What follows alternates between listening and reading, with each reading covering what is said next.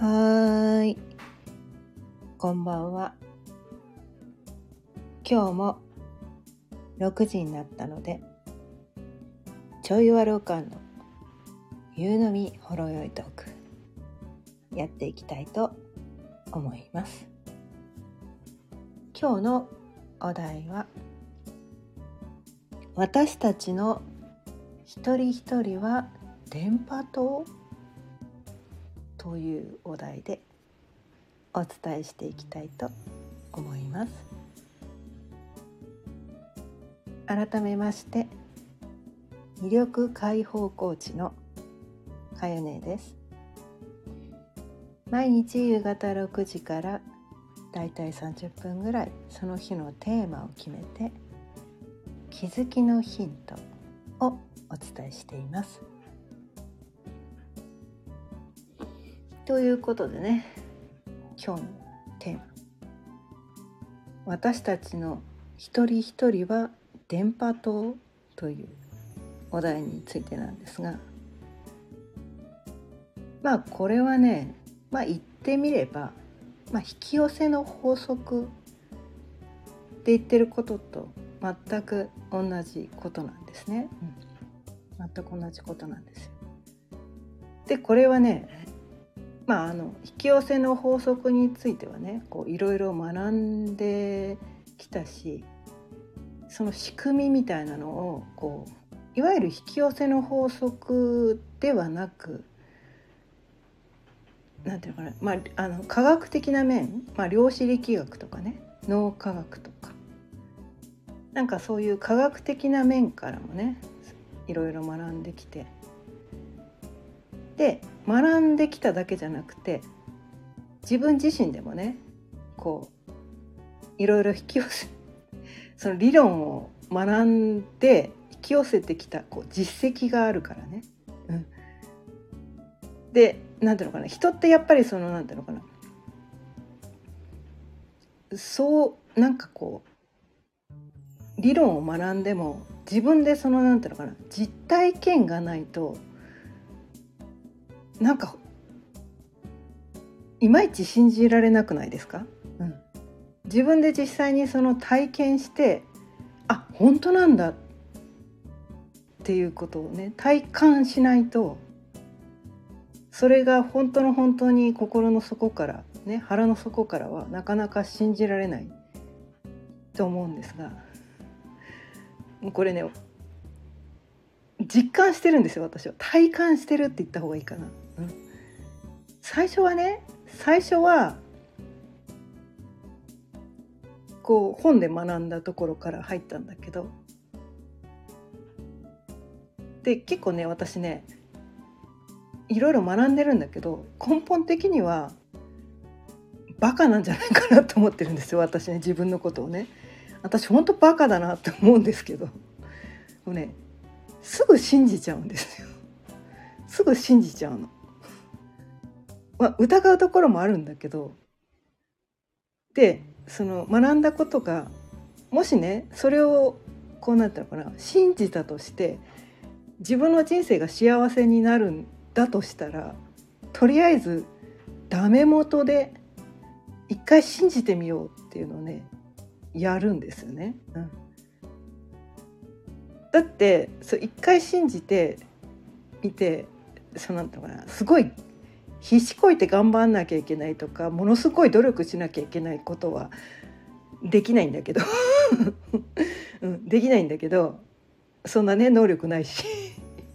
そんな能力ないから。そう難しいことできないんだけど。その学んだことがすごく簡単にできそうなことででそのそれをやることが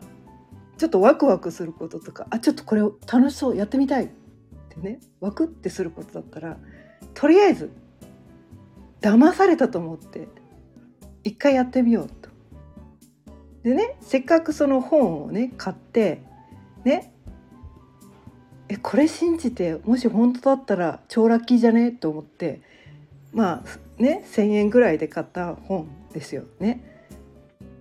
まあでもお金出してせっかく本買ってね学んだんだから元を取りたいみたいなねドケチ根性ドケチ根性が働いてなんかそれをねとりあえずこう騙されたと思って試してみるってことをねやってみるわけなんですよ。あ、新朝さんこんばんは。今日も聞いてくださってありがとうございます。そう。それでこう一番最初にねその引き寄せの法則っていうのをね学んだのはこう今からこう10年前くらいかな。すごいこう一世を風靡したね「ザ・シークレット」っていうね本。まあこの話はね結構この音声でね最初の頃からこうたびたびねお伝えしてるので、まあ、聞いたことまた同じこと言ってるって思うかもしれないけど、うん、あのね最近聞き始めた人は最近ねこの「ザ・シークレット」の話をしてないから最近聞き始めた人はねまだ知らないかもしれないからね、うん、ちょっと違うこうまあ今まで似たようなことを話してたけど今日はこので自分ね、私たちの一人一人が電波塔という、まあ、そういうこう切り口でね今日はお伝えしてみようかなと思って。で今まさにね 今まさに私体感中なんですよ。やっぱそうだよねって。これうん。これやっぱり引き寄せの法則マジであるわって すごいもう体感中なので もうこれは今日はこれを伝えなきゃいけないな 思ってるんですけど。うんで、まあ、この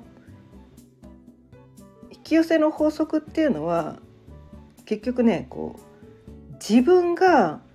発してるこの周波数エネルギーがそれが自分に対して返ってくる方が自分がねみんな一人一人がね電波塔なんですよ。周波数をね一人一人が発してるんです。でその人が今ね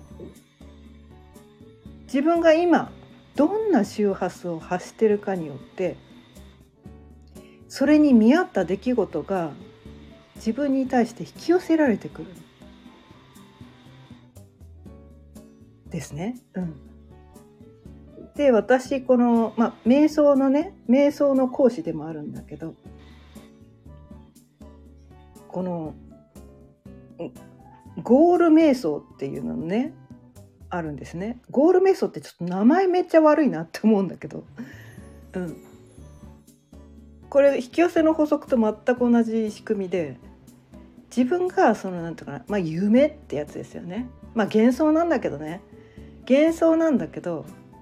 もし自分が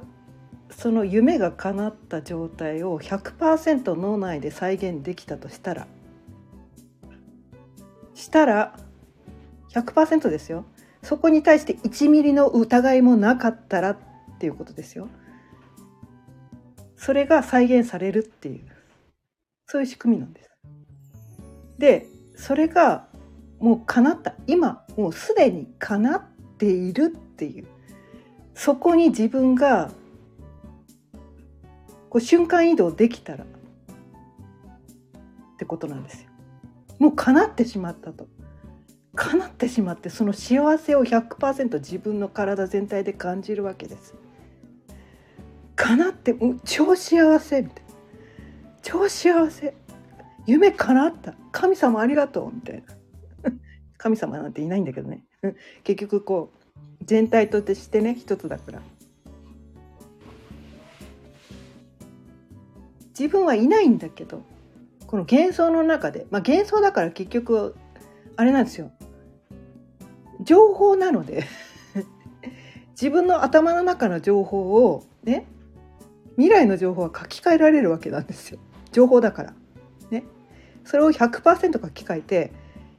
今まで夢見ていたことがもうすでに叶いました神様ありがとうみたいなそこに100%、ね、何の疑いもなくいけてその幸せな気分を味わえて自分からその幸せオーラがブワーって電波塔のように発信されるとその出来事が再現されるべくトントントントントンと現実が動くんです。これね叶えた人はねあそうだよねって分かってくれると思うけど今までね一度も叶えたことがない人はなかなか信じてもらえないかもしれないけどこれほんとマジそうなんですよ。マジそうなんです。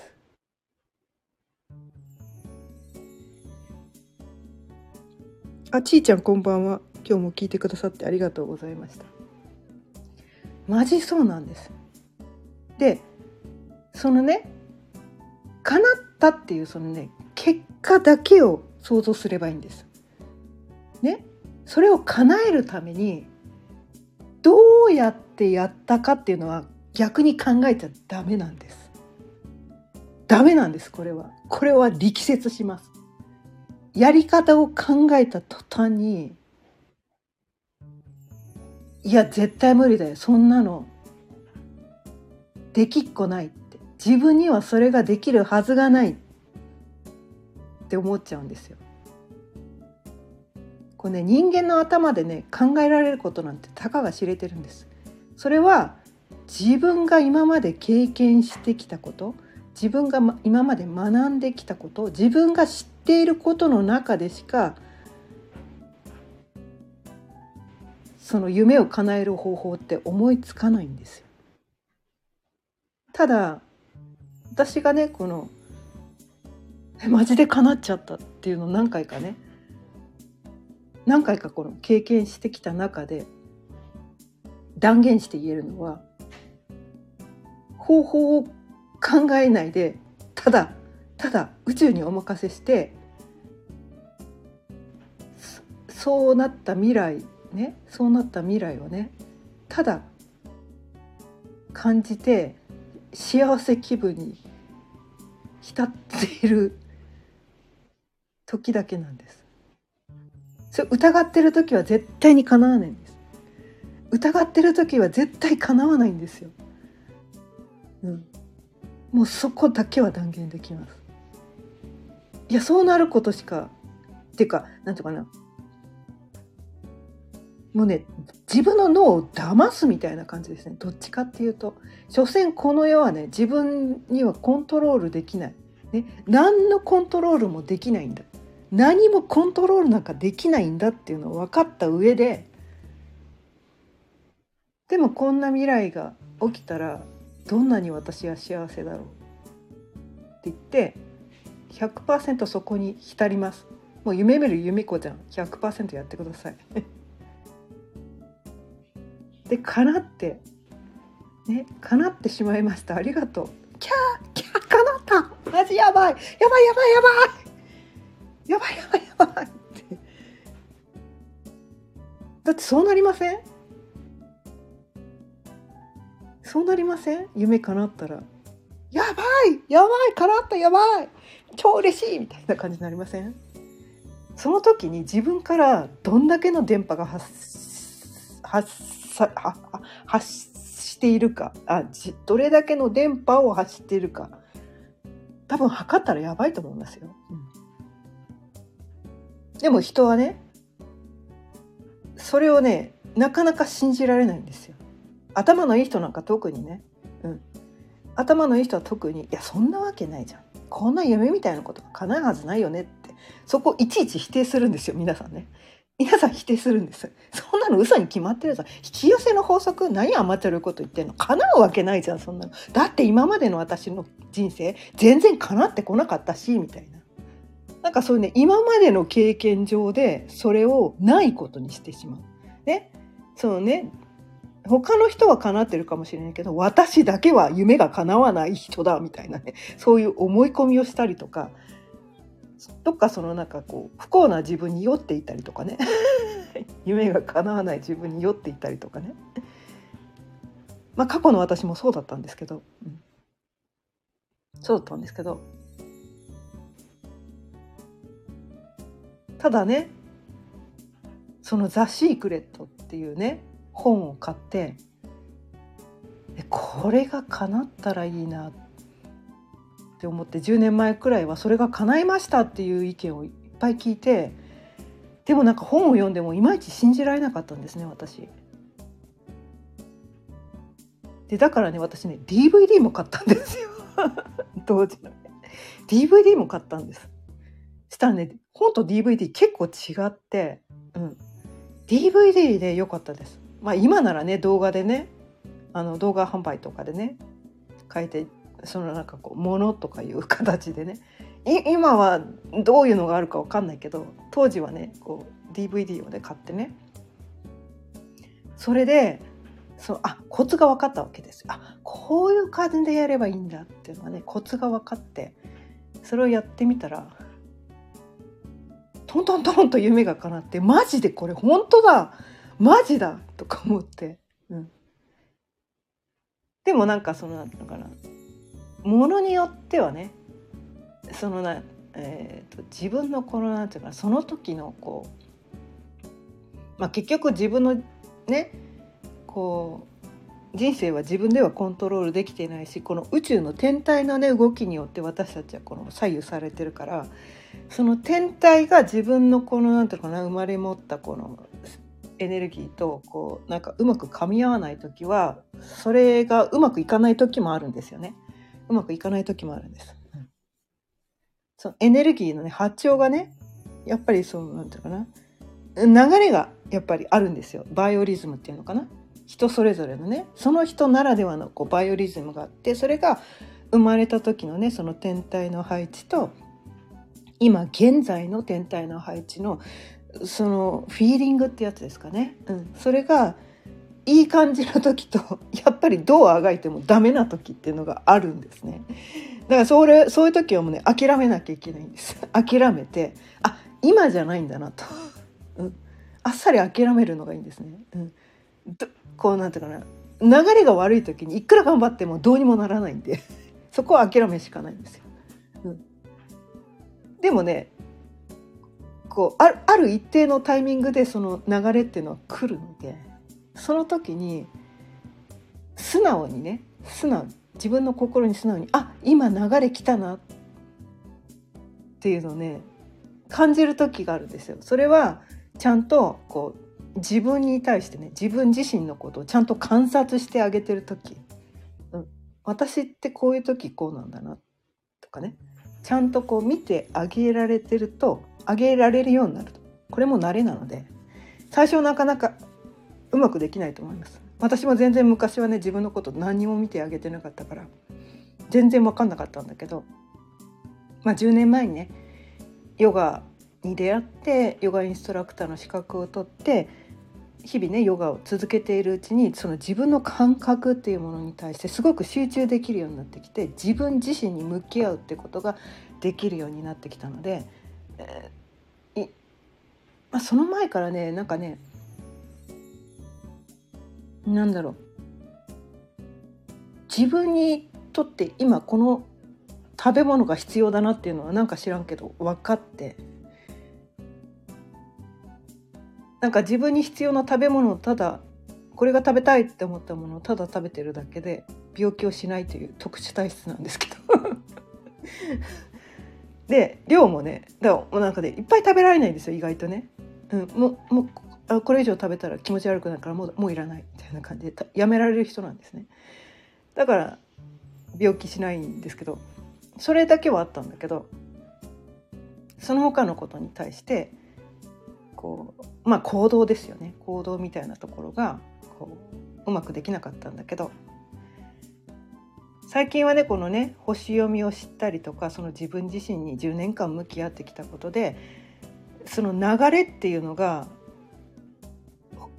この今日の星の配置図っていうのをちゃんと見なくても肌感覚で分かるようになったんですねある時期から。あなんか来てる今。今来てるわ。みたいな。でそこに乗るっていう感じにね。そこに乗るっていうことがねここ数年でき23年かな、うん、できてできるようになったんだけど。でその流れが来た時にその自分の心地のいい周波数ねその夢という夢っていうんじゃないけどそうなったらめっちゃよくね？みたいな。ちょっとよだれが垂れちゃうようなやつね。よだれが垂れちゃうようなやつ。壮大な夢じゃないですよ。あケロリンさん。最近薄毛が気になるので味噌汁に大量のわかめを入れました。なるほど。なるほどね。うん。薄毛。あ薄毛ね。私も気になった時あります。でもねあのね毎朝ねまあ私あのヨガをやる関係上アイルベーダっていうねインドの予防医学、うん、まあまあ伝統医学、まあ、何4,000年ぐらい前くらいからある、ね、西洋医学とか中医学とかの大元になったアイルベーダっていうねインドの伝統医学っていうのをねちょっと学んでたりするんだけど。でそれでこれねアイルベーダの生活習慣っていうのがあるんですね。うん、生活習慣っていうのがあって、まあ、朝起きて一番に白湯を飲む、うん、その白湯もね、まあ、意味があるんですよ。ちょっとこれについてねあんまり今日は詳しく言わないんだけど今度ね私あの YouTube もやってるんだけど、えー、と前はね毎週水曜日とか木曜日とかにやってたんだけどちょっとねあの今月、えーと、最近この隔週に変えてであの2人もう一人ねあのまあ星読み仲間のね人とね一緒にやってるんだけどちょっとねあの前までとちょっと趣向を変えてね違う感じの YouTube をやり始めてでそこではこうなんていうのかな、まあ、宇宙の真理とかこの世の断りとかなんかそういうことを伝えることでこうなんていうかな。心と体を健康に結局そこなんですよね。人が幸せになるためには心と体の健康どっちも伴ってないとなかなか幸せを感じにくいですね。でこの音声配信では結構いろんなテーマでやってるんだけどその YouTube の方ではもう一人ねあのやってるともちゃんっていう人が、えーと、若い頃ね中国に留学して中医学っていうね中医学ってあるじゃないですかを専門に学んできた人だからやっぱりその健康が彼女と私の中でのその共通のテーマだったりするのね。だからやっぱりこの健康を心と体の健康をメインにそれに関連する類のことをね発信してたりしてでこの間ね6月1日か。昨日か。昨日だ。昨日だ。昨日はねそのねともちゃんにね中医学のことについてねお話ししてもらったんだけど。で次回はね6月15日だったかな。えっ、ー、と水曜日。6月15日の水曜日にね。あ木曜日か。木曜日です。木曜日にこのえっ、ー、とアイルベーダについてはねそこでちょっと詳しくお伝えするので今日はねそこまでアイルベーダのことについて詳しくはお話ししないけどで何話そうとしてたんだっけ？忘れちゃった。であそうそうそうそう。薄毛ね薄毛。そう。アイルベーダのその生活習慣でヘッドマッサージっていうのがあるんですね。朝毎朝オイルでヘッドマッサージをするっていう。でそのそのマッサージの仕方っていうのもあって。でそれをね毎朝するようになって薄毛が気になるかならなくなりました。で私ねもう50今年6歳になるんだけど白髪ほとんどないんですよ。まあ、食べ物も気をつけてるけど多分ねそれを何年も前からずっとやってるからあのヘッドマッサージいつからやってんだろう。結構やってるんですよ。もう5年以上やってるんじゃないかな。薄毛も気にならなくなったし白髪も気にならないし。でオイルでマッサージするからなんだろう。パサつきとかもあんまり気にならないかな。うん。なんかそんな感じなんですよ。でヘッドマッサージってあれなんですよねこう顔？顔とね頭皮ってつながってるんですよ実は。まあ知ってると思うけど。意外と皆さんね顔のねお手入れはするけど頭皮のお手入れしない人が多いと思うんですね。でシワがとかね。なんで私はこんなにシワがあるの？みたいなこと言うけど。いや顔の手入れだけじゃなくて頭皮の手入れもしないと。たるみそうたるみとかねシワがねほとんど私ないんですよ。まああのにね20代30代の子に比べたらありますよそりゃ。ね20代30代に比べたらそれありますけど多分40代くらいにしか見えないんじゃないかなと思うんですけど私ね、うん、ほとんどねそのなんかシワとかたるみとか全然気にならないんですよ。それは多分この頭皮マッサージのおかげだと思ってて。まあ顔のマッサージもしてるんだけどね。うん。でそれはなんか健康健康目的でやり始めたんだけど結果的にその若さも手に入ってるみたいな。なぜ病気になりたくないんですよ私ね、うん、病気になりたくない、うん、病気になりたくないっていうよりは健康でいたいっていう感じかな、うん、病気になりたくないっていうとなんなんとなくこうなんていうかな負のオーラが負負の負のエネルギー発してません？病気になりたくないってすごいなんかこう負のエネルギーを電波発してますよね。そうじゃなくて私はいつも健康で ね？死ぬまで健康でいたいみたいな。ピンピンコロリでね？生涯現役で生きていたいしね？ピンピンコロリで生きたいみたいな感じでいつもそんなことばっかり考えてるからでそのためにはどうすればそうなれるのかなってもう思考回路がねそっちにしかないんですよ。病気になったらどうしようとかそっちの思考回路はあんまりないんですね。だからみんながなんかこう病気になったらどうしようとかなんかそななんか病気のことを話題にしててえみんな病気好きなんだなって思う。私病気の話題どうでもいいとか思って私病気に何の興味もありませんみたいな私は健康にしか興味がありませんとか結局だから病気に興味がある人は病気を引き寄せるんですよ。私は健康にしか興味がないからね健康のことしか考えてないから健康を引き寄せるんですよ。こういうことなんですよ。病気のことばっかり考えてると病気を引き寄せるんですよ。ね。こうなったらどうしようっていうのを考えてたらこうなったらどうしようが引き寄せられるんですよ。そういう電波発しちゃってるから。電波塔だから。甘く見ちゃダメですよ自分の電波を甘く見ちゃダメなんですケロリンさん、えー、本当ですか？オイルでヘッドマッサージやってみます。ベビーオイルとか無印で売ってるホバーオイルでもいいですか？うーん、なんかね、オイルはね、どうやらね、あの、まあ、体質によって合う合わないあると思うけど、ホホバオイルは割と体質選ばないとか言ってたかな。私の場合はココナッツオイルを使ってます。全身マッサージ、うん、お風呂上がりにはねこのね足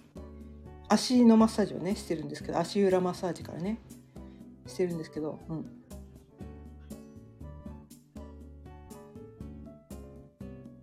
まあ結局なんていうのかな。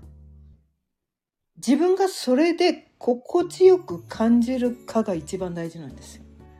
誰がね誰がこれがいいと言ってようが自分にとってそれが、ね、それをする行為が不快であるならばそれはマイナスのことしか引き寄せないんです。ね、ほ他の誰がどうねこれが素晴らしいってなどう言ってようが自分にとって心地いいことでなければそれっていやいややってることであればもういやいやの電波発してるので嫌々なことがで引き寄せられるんですね、うん、だから自分にとって心地いいオイルはどれなのかっていうのをねちゃんとこう探してあげてほしいです。テクスチャね触り心地とか香りとか、うん、いろいろ。ね。うん。別にあのオイルじゃなくてもねなんか、まあ、それ専用のね何かこう化粧品みたいなのを使ってもらってもいいと思うんですよ。うん、ただこの、まあ、滑りを良くするためにとか、まああのまあ、髪の毛にはねやっぱりある程度こう油分があった方が潤うと思うので。まあ、オイルが私はねおすすめだったりしますけどただオイルは気をつけなきゃいけないのはつけすぎるとベッタベタになる ベッタベタになるんで気をつけてくださいホホバーオイルあたりだとさらっとしてるから大丈夫かもしれないけどね、うん、テクスチャーです。でアイルベダでね本当はねえっ、ー、とねごま油って言われてるんですよ。そのいわゆるあのプンプンにおうあのごま油ではなくてこの、えーと、太白ごま油って分かりますかね、えーと、えー、加熱されてないごま油。香ばしい匂いがしないごま油。あれをあれをそのまま使っちゃダメなんですよね。キュレーションっていうのをしなくちゃいけなくて、まあ、マッサージ用のごま油っていうのがあればそれを、まあ、セサミオイルってやつ。マッサージ用専用のセサミオイルっていうのがあれば多分それが一番いいんだけど。でも私それ使ってたんですけどなんかね油臭いんですよ。テクスチャー悪くなかったんですけどなんかねそれをやったやってその油分が自分に残るんですよねそうするとなんかこう時間が経つと油臭くなるんですねでそれでこうお風呂に入って体ちゃんと洗ってタオルで拭くんだけどタオルまでそう油臭くなるのがすっごい嫌でもう私ごま油嫌だと思って本当はねアイルベータでごま油って言われてるけどもう私は嫌ですと。でなんかいい油ないねオイルないかなっていろいろ探してたら私にとってはそのココナッツオイルってねほんとね油臭くならないんですよ。ココナッツオイルって唯一ねいろんな油ありますけど唯一酸化しない油なんです。だから私ね料理も全てココナッツオイルです。まあ全てじゃないけどね。香り付けに、ね、あのごま油をね垂らしたりとかそれそれは香る方のねごま油垂らしたりとかあとはオリーブオイルをねパスタとかやった時はオリーブオイルを垂らしたりとかするけど基本ほぼほぼ90%以上はココナッツオイルです。でココナッツオイルってちょっと香りするんですよね。で最初はそれが嫌だったんだけど香りのしないココナッツオイルっていうのがあるんですよ。調理用のココナッツオイルっていうのがあるんです。それを見つけてこれだと思ってそれからはねもうね作る料理がね自分の腕がアップしたんじゃないかっていうぐらいね美味しく仕上がります。ちょっと高いんですけどね。ここあの調理用のココナッツオイル。高いんですけど。で扱いがめんどくさいんですよ。あのね気温が20度で固まるんです。まあラードみたいな。ラードみたいになっちゃって。最近ね暑くなってきたから宮崎は特にね最近暑いのでもう液体に変わってきてますけど。もう冬場はねこう白いラードみたいな感じになっちゃって。ちょっとねいわゆるそのサラダオイルみたいなあんな簡単な扱いじゃなくてちょっとね扱いが面倒くさいっていうのはあるんだけど私はそのね油臭くならないさっぱりしてなんか料理がすごく美味しく仕上がるのが気に入ってここ数年もう45年になるんじゃないかな。ずっとココナッツオイルしか使ってないです。でねそんな感じで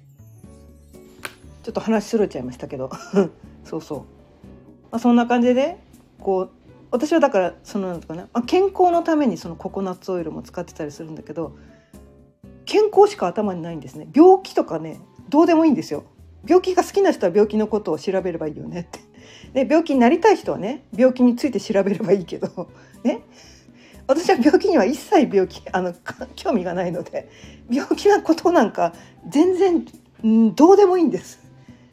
病気はなりたい人がなればいいみたいな。私は病気になんかなりたくない。っていうか健康にしか興味ないからって自分が健康になるためにはどうすればいいかみたいな。そんなことしか考えてないそんなエネルギーしか発してないのでそういう情報しか入ってこないんですよ。だから自分が発してるものが、ね、自分がその興味があることが向こうから情報が飛び込んでくるんですね。結局そうなんですよ自分が何に対してフォーカスしてるのかそれそういうことしか自分の中には入ってこないんですね。うん、興味があることしか入ってこないんですよ。だだから自分が何に対して興味があるのか本当にねその今興味があること気にしていることそれ本当にそういうことをいつまでも感じ続けていたいのかっていうのはよくよく考えてみた方がいいですよ。で本当は私は何を望んでるのか、ね、自分は何を望んでるのかどういう状態だったらよだれが垂れるほど幸せなのかって話ですよ。でそれがねかな叶うか叶わないかとかどうでもいいんです。どうでもいいんですよ。だってね叶うか叶わないかは置いておいてね置いといてそれが叶ったらいいなってよだれ垂らして幸せ感じてる今その瞬間が幸せじゃないですかそれなんです結局だから今しかないんですよ今幸せを感じないと、ね、今幸せで今幸せの周波数をバーって 発散させないと幸せは自分のことには来ないんです。この世は鏡なんですよ。自分が電波塔だってことをちゃんと認識した方がいいです。この世は全部自分が作ってるんです。コントロールはできないけど、ね、何が起こるかのコントロールはできないんだけれども自分が今どういうね周波数を発するかっていうその今今何にフォーカスするかっていうのは選べるんですよね。選べるんです。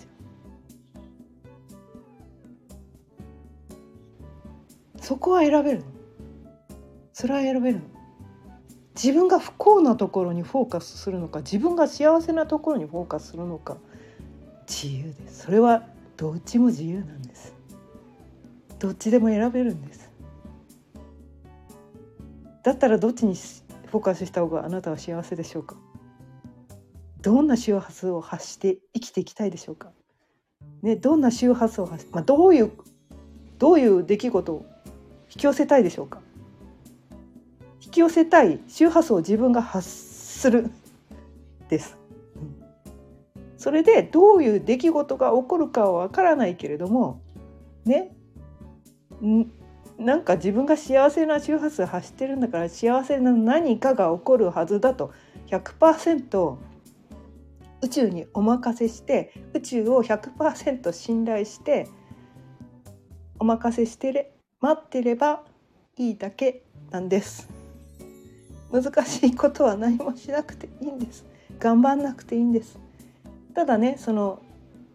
宇宙の流れってバイオリズムがあるからそれがどんなにねそういう周波数発しても起こらない時は起こらないです。ね？起こらない時は起こらないんですよ。そこはコントロールできないから。だ流れが来た時にね流れが来た時に「今だ!」って言ってそれやるとトントントンって進んだりするのでそそこがねそそこを気づくためにこう自分の感覚を研ぎ澄ませる。今にいる。今を感じる。なんかそれしかないのかなって。って思うんです。難しいこと一切感じず、ね、この間食べる瞑想の話もしたけどあれもまさにね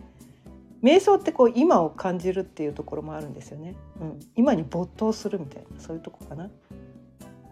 全身の感覚を研ぎ澄ませるっていうのもある意味瞑想なんですね、うん。まあ、真逆の瞑想もあるんだけどね、うん、自分の感覚が一切なくなるベクトルが真逆の瞑想もあるんだけど研ぎ澄ませる方の瞑想もあるんですね。うん、そそれがヨガだったりもするんだけど体を使ってね、うん、だって体の感覚全部手放しちゃったらヨガできないからねポーズね。